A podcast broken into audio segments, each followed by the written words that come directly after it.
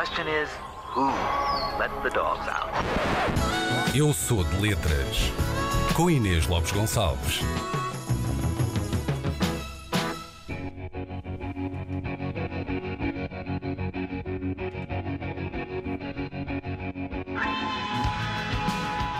Isto é quase, quase um reflexo condicionado, não é? Uma pessoa ouve esta guitarrinha e na nossa cabeça logo aparece a pergunta How soon is now? Uh, também é só mesmo na nossa cabeça que aparece, porque essa frase não está em parte nenhuma da letra uh, desta canção uh, dos Smiths de 1984. Gostaram, como eu disse, Smiths?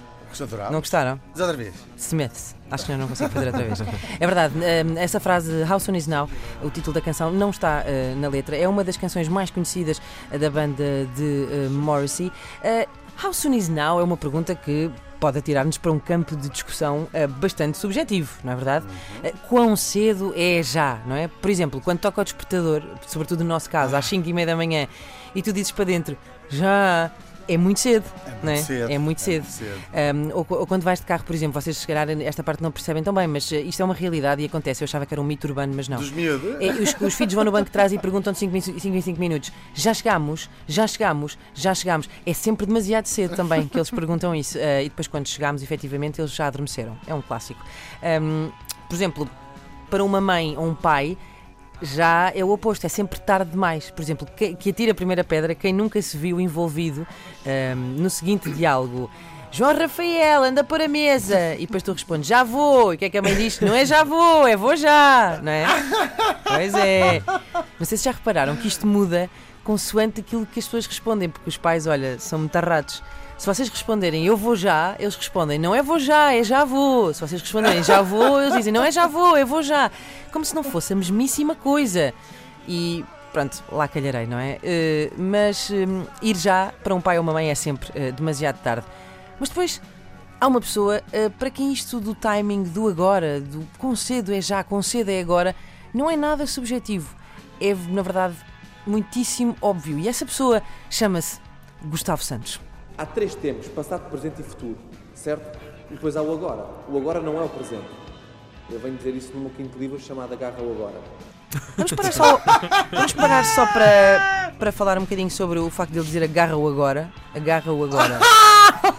Agarra-o Oh, agora. Agarra-o agora. É um, bonito, é um bonito nome, é um bonito nome, mas vamos, vamos continuar sobre Esta- isto eh, do, do agora. Vamos lá. O presente, se nós dividimos a palavra em dois, é um pré-sente.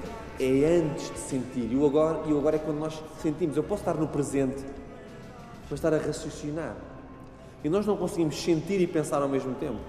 Ou pensas ou sentes. Ou pensas ou sentes. Eu sinto que não estou a conseguir pensar. Eh, ou talvez esteja a pensar que não estou a conseguir eh, sentir. Eh, não sei bem. É, é- é muito confuso.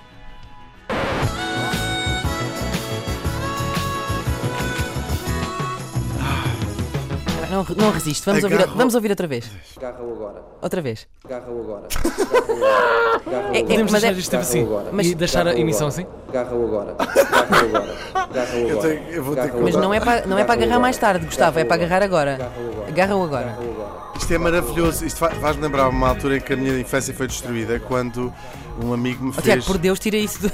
notar. eh, vou dizer, eu não vou dizer nenhum. Vou só dizer uma que era eh, dar tacão.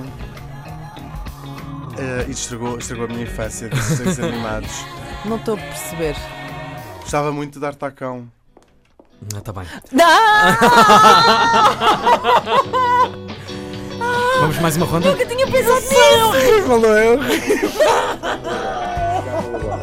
Não! Não pode ser dar tacão, exatamente.